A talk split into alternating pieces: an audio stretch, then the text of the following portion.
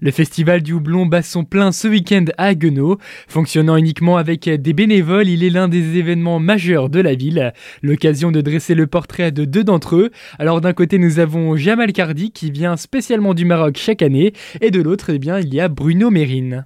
C'est très très important de parcourir les 3000 km pour faire un petit peu de bénévolat euh, au Festival du Houblon, que je trouve une vraie fourmilière des, bénévoles. On a presque 1000 personnes qui travaillent euh, derrière les coulisses pour euh, garantir bien sûr de merveilleux spectacles de toute la musique du monde, des cinq continents du monde, et puis pour donner un aperçu de, paix, de savoir-vivre, de bon vivre, etc. Ben moi je suis Bruno Daguenot, ça fait 15 ans que je fais ça et ça me fait énormément plaisir. La diversité des cultures est un des aspects qui plaît le plus à la fois aux bénévoles et aussi aux spectateurs, mais ils viennent également car ils y retrouvent des valeurs auxquelles ils sont sensibles. C'est les valeurs euh, de l'humanité, c'est les valeurs euh, de, de, la paix, du savoir et comme j'ai dit tout à l'heure, euh, du vivre ensemble.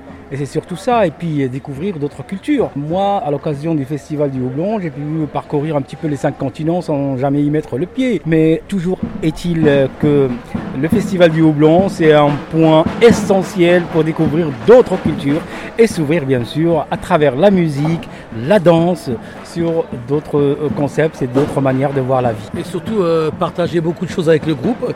Ils nous font connaître euh, ben, leur pays, leur culture et ça c'est vraiment formidable. Et ils sont tous les deux des bénévoles de longue date. Personnellement, ça fait maintenant depuis 2013, bien sûr avec les petits breaks du Covid, à l'occasion du Covid, mais je raterai jamais une occasion hein, pour venir comme bénévole et bien sûr assurer les missions qu'on me confie pour la réussite de cet événement. Et là, je tiens beaucoup beaucoup à remercier tous les responsables, que ce soit au niveau de la mairie d'Aguenau, au niveau de l'OSL, exactement, sans citer de nom, hein, c'est des anges derrière les coulisses qui bossent, qui bossent dur pour rendre le festival encore joyeux et puis euh, privilégier plutôt le partage que juste être un spectateur. Ben, ça fait 15 ans c'est mon cousin David euh, qui m'a fait entrer là-dedans, qui m'a dit euh, viens, c'est bien, tu découvres euh, des gens. Franchement, ça va faire 15 ans que je fais ça et j'ai jamais arrêté. Alors si on s'est engagé pour une édition, difficile de ne pas y retourner la prochaine. On s'arrêtera jamais jusqu'à ce que la mort nous sépare.